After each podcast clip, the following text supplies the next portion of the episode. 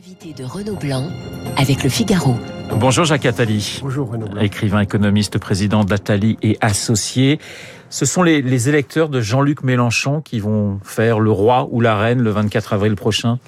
Euh, oui, ça c'est. Je ne vais pas faire un commentaire que tout le monde peut faire. Enfin, je vais essayer d'être un peu plus original que ça. Oui, oui, bien sûr. Mathématiquement, arithmétiquement, c'est ça qui qui se joue aujourd'hui, c'est de savoir. Comment les électeurs de, de, l'extrême gauche ou de la gauche, puisqu'il y a beaucoup d'électeurs du centre gauche qui ont voté Mélenchon pour assurer euh, et tenter d'assurer une, combat une gauche droite ou centre contre la gauche plutôt que centre contre l'extrême droite. Et, et donc, en effet, ce sont eux qui se divisent, qui sont assez divisés, qui vont faire, euh, qui vont faire l'élection. Mais en même temps, c'est peut-être le moment de, c'est ce que j'ai essayé de faire d'ailleurs dans mon édito ce matin, de, de réfléchir à ce à quoi la, la France va être affrontée dans les cinq ans qui viennent. Oui, parce que, bon, vous prenez clairement position contre Marine Le Pen et vous dites Oui. finalement, il y a les programmes et puis il y a l'avenir et, la France va être face à des crises très, va faire face forcément à des crises très importantes, crises financières, crises économiques, le climat, mais aussi la guerre. C'est ça. Je pense que c'est très important d'essayer de voir dans quel contexte, à la fois géopolitique, économique, même philosophique, euh, la France va se trouver dans les cinq années qui viennent. Si on avait en 2017 réfléchi à ce qui nous attendait, bon, il y avait des gens qui avaient prévu euh, la guerre contre l'Ukraine, la pandémie, euh, même un coup d'État raté aux États-Unis. Enfin, tout ça avait été prévu par les uns ou par les autres. Euh, ça n'a pas été tellement euh, tenu compte dans la, le déroulement de la campagne, mais il est peut-être temps aujourd'hui de se dire qu'est-ce qui va se passer dans les cinq ans qui viennent. Alors tout le monde dit, bah, on a envie que tel ou tel soit là pour euh, la présidence des Jeux Olympiques à Paris. Très bien, on a bien vu que les Jeux Olympiques à Tokyo, même, même ça aurait pu, a pu être mis en cause. Mais il y a des choses qui sont à peu près certaines qui Mm. vont avoir lieu dans les cinq ans qui viennent. D'abord, il y a une crise climatique. Tout le monde sait qu'elle aura lieu, elle a lieu. Le GIEC nous a dit, dans trois ans, c'est perdu, donc il y aura une crise tragique, épouvantable. Deuxièmement, il y a une crise alimentaire euh, à l'échelle mondiale, c'est certain aussi. Euh, elle, est, à peu près inévitable parce que euh, elle est déjà dans la boîte, si j'ose dire, par le fait que la guerre nous a privés d'une grande partie des recettes agricoles et des en matière d'engrais, tant pour 2022 et même pour 2023. Donc il va y avoir une famine avec plusieurs dizaines, peut-être centaines de millions de, gens euh, qui vont en mourir. Et donc ça, c'est un, enjeu majeur. Est-ce qu'il y aura ou pas une grande crise financière? C'est vraisemblable, puisqu'il y aura des taux d'intérêt qui vont monter, des dettes qui vont monter pour les raisons qu'on a dit euh, jusqu'à présent. Est-ce qu'il y aura une autre grande pandémie? Tous les experts reconnaissent que c'est parfaitement possible, tant lié à ce virus qu'à un autre virus. Est-ce qu'il y aura une guerre dans laquelle nous serons impliqués? La guerre actuelle, pour ma part, la grande question qui se pose, euh, c'est de savoir jusqu'à quel point nous, Européens et Américains, en tout cas nous, les démocraties, nous allons être entraînés euh, euh, par notre soutien nécessaire à la à, à l'Ukraine. Justement, Jacques Attali, euh, quand vous entendez Joe Biden reprendre le terme de génocide du président Zelensky, vous vous dites il va trop loin ou vous regrettez qu'Emmanuel Macron ne fasse pas de même? Il y a eu un, un très très bon livre écrit par un, un écrivain anglais dont le nom m'échappe, mais je vais le retrouver dans un instant, qui raconte comment euh, ce, ce terme de génocide, de crime contre l'humanité a été très longtemps débattu d'ailleurs par deux, juristes qui tous les deux étaient des juifs venant euh, d'un même village d'Ukraine euh, au, moment du procès de, Nuremberg, un absolument passionnant. C'est un terme très connoté, très précis juridiquement. Euh, pour ma part, je serais assez enclin à penser qu'on a franchi la frontière et que le, la, volonté d'annihilation de, du peuple ukrainien, de, non pas de sa disparition physique, c'est pour ça que c'est peut-être pas exactement un génocide, mais de son, son identité euh, historique euh, soit là. Quand, euh, mais le, le, le, le crime contre l'humanité est avéré.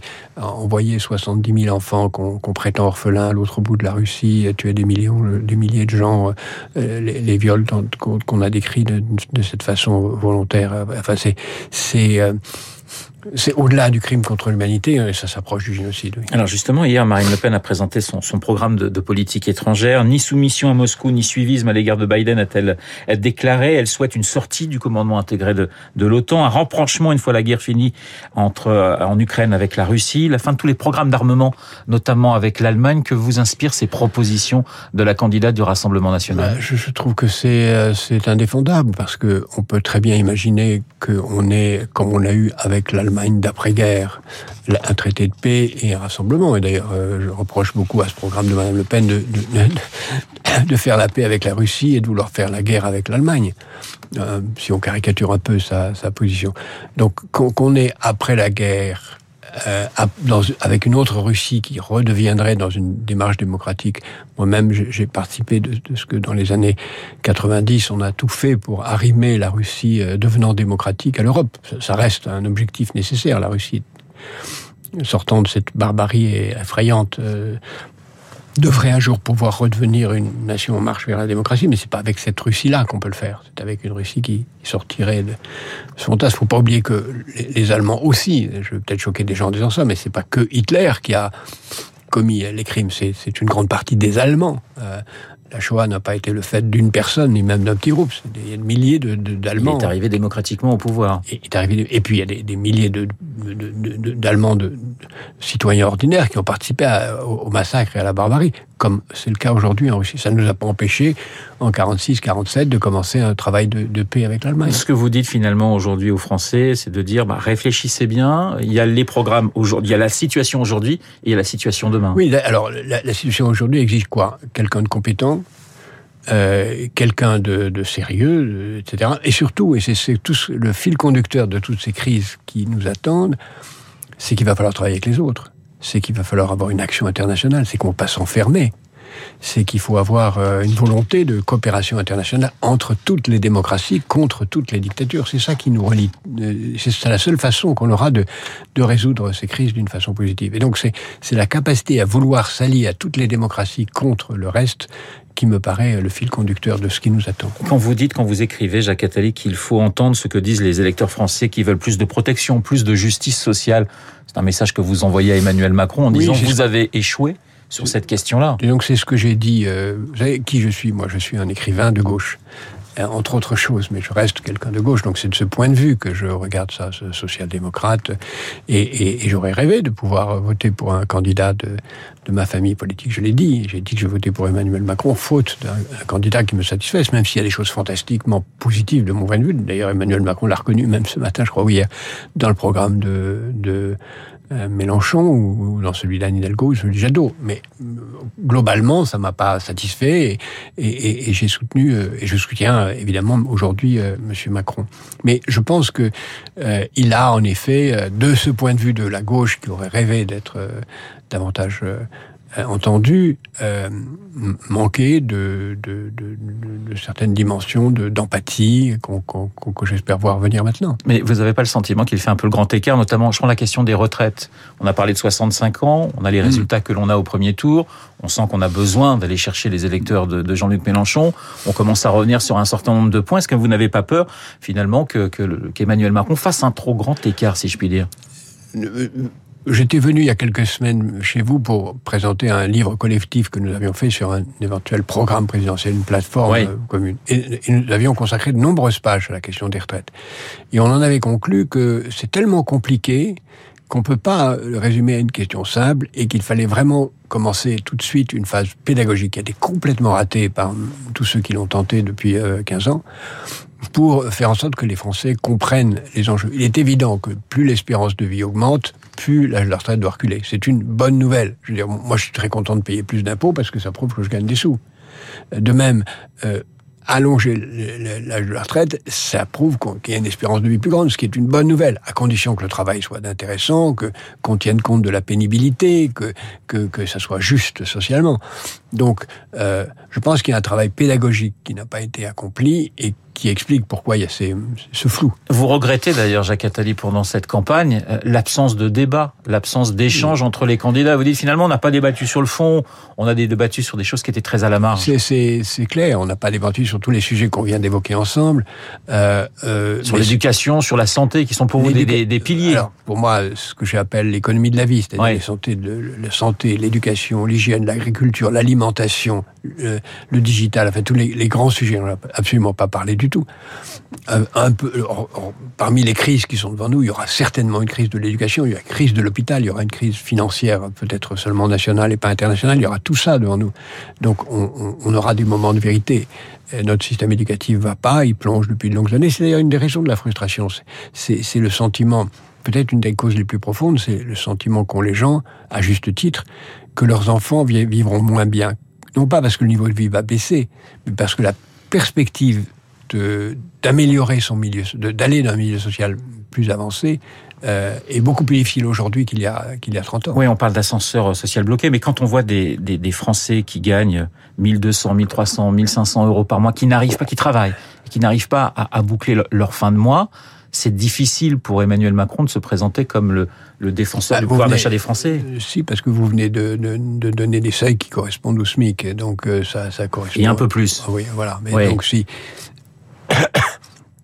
ça prouve qu'il y a un sentiment que, quel que soit le revenu, même s'il est très bas, mais correspond au SMIC euh, ou un peu plus du SMIC, c'est insuffisant, bien sûr.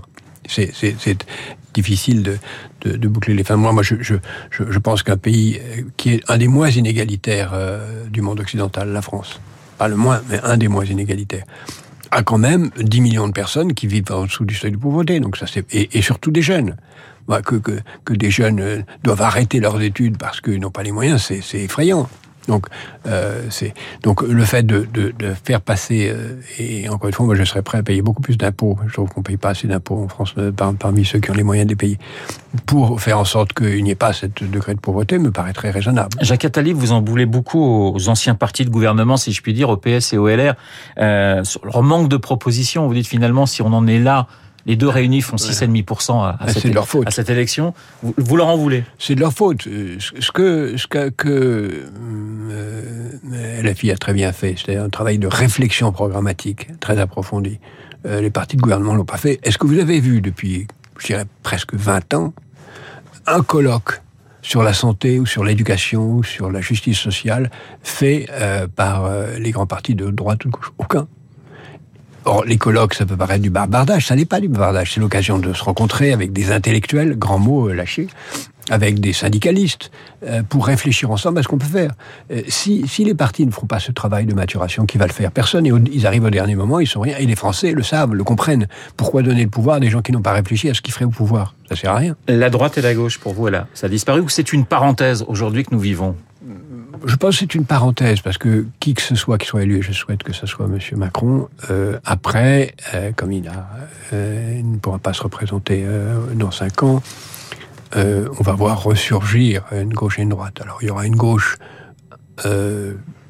sérieuse, je pense, qui va se reconstituer, comme aussi Monsieur Mélenchon ne sera d'une certaine façon plus là non plus. Ni Marine Le Pen si elle était battue. Voilà. Donc euh, il y a un renouvellement il y a, vraiment une table rase. Ouais. Et, et j'espère que dès le lendemain de cette élection présidentielle, d'élection législative, on va voir les, les partis, quels qu'ils soient, proposer des, tables rondes, des états généraux, qui sont pas du bavardage. C'est très important. C'est comme ça qu'on construit une, une pensée politique.